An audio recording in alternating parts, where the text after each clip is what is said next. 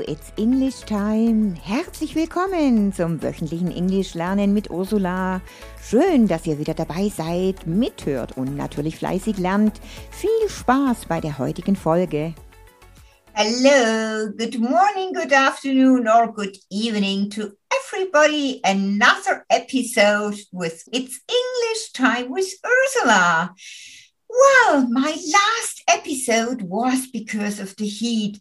But now it seems to be raining all the time. So I just thought to do an episode with words of rain.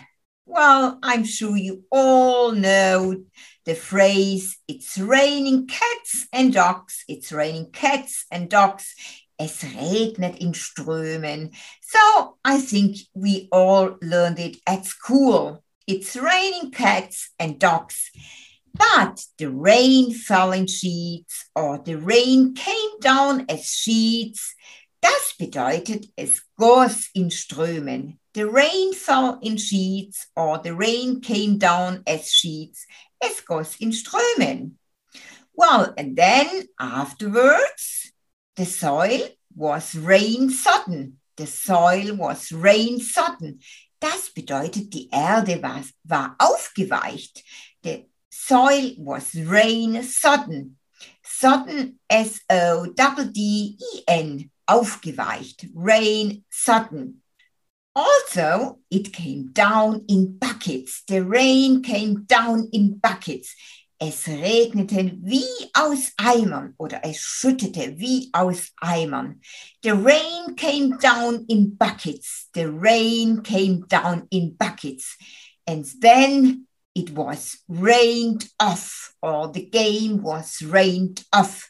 Das bedeutet, das Spiel wurde wegen des Regens abgebrochen. Das Spiel wurde wegen des Regens abgebrochen. The game was rained off. The game was rained off, or just it was rained off. Es wurde wegen des Regens abgebrochen. Well, then also you can say there was drenching rain. There was drenching rain. Es gab strömenden Regen, drenching rain. D-R-E-N-C-H-I-N-G, drenching rain, strömende Regen. And then after a while, maybe the rain eased off. The rain eased off. Das bedeutet, der Regen ließ nach. Ja, oder der Regen wurde schwächer. The rain eased off. Natürlich off mit Double F. The rain eased off. Der Regen wurde schwächer. Oder the rain passed off. The rain passed off. Es hörte auf zu regnen. The rain passed off. Owing to the rain, we couldn't come. Wegen des Regens konnten wir nicht kommen. Owing to the rain, we couldn't cycle. Wegen des Regens konnten wir nicht Rad fahren. Owing to the rain, we couldn't cycle. Well, what you all know, I'm sure you all know, it's raining hard. Es regnet stark. It's raining hard. Or maybe you also know it's pouring with rain. It's pouring with rain. Das bedeutet, es gießt in Strömen. It's pouring with rain. Es gießt in Strömen. It's pouring with rain. So some phrases with rain. But I'm sure I will do my next hike, rain or shine. I will do my next hike, rain or shine. Rain or shine, das bedeutet bei jedem Wetter. Rain or shine. Merkt euch. Rain or shine bei jedem Wetter. Okay, so now some business phrases. Well, this product is top of the range or this product is very good quality. Das bedeutet natürlich, dieses Produkt ist ein Spitzenprodukt. This product is top of the range or this product is very good quality.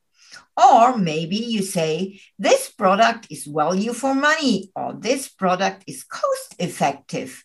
This product is value for money, or this product is cost effective. Value for money ist preiswert oder natürlich cost effective, kostengünstig. Oder man kann sagen, it is quite reasonably priced. It is quite reasonably priced. Es ist ziemlich preiswert. Or maybe you say, this product appeals to me. This product appeals to me. Dieses Produkt spricht mich an. This product appeals to me. This product is made of, this product is made of, natürlich ist aus zum Beispiel Holz gemacht. This product is made of wood.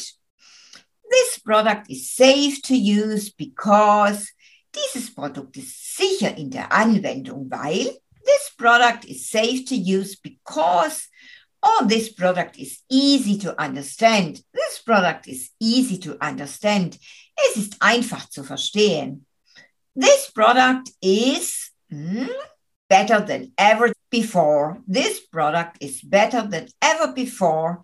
Dieses Produkt ist besser als jemals zuvor. This product seems mm, very well at first glance. This product seems to be very well at first glance. Sieht echt super aus auf den ersten Blick. At first glance.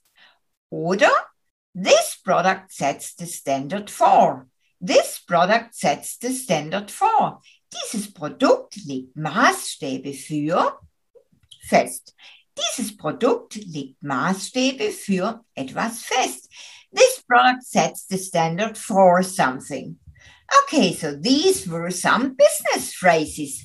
And now I have some explanations with the preposition with. Do you sleep with the window open? Do you sleep with the window open?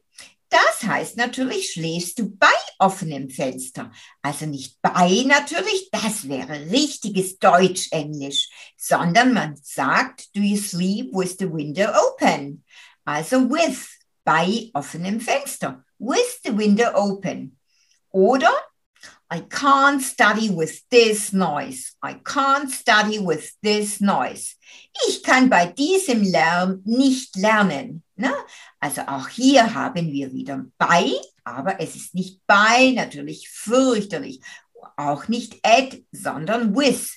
I can't study with this noise. Or maybe, can you see that lady with the pink handbag? Can you see that lady with the pink handbag? Kannst du die Dame sehen mit der rosanen Handtasche?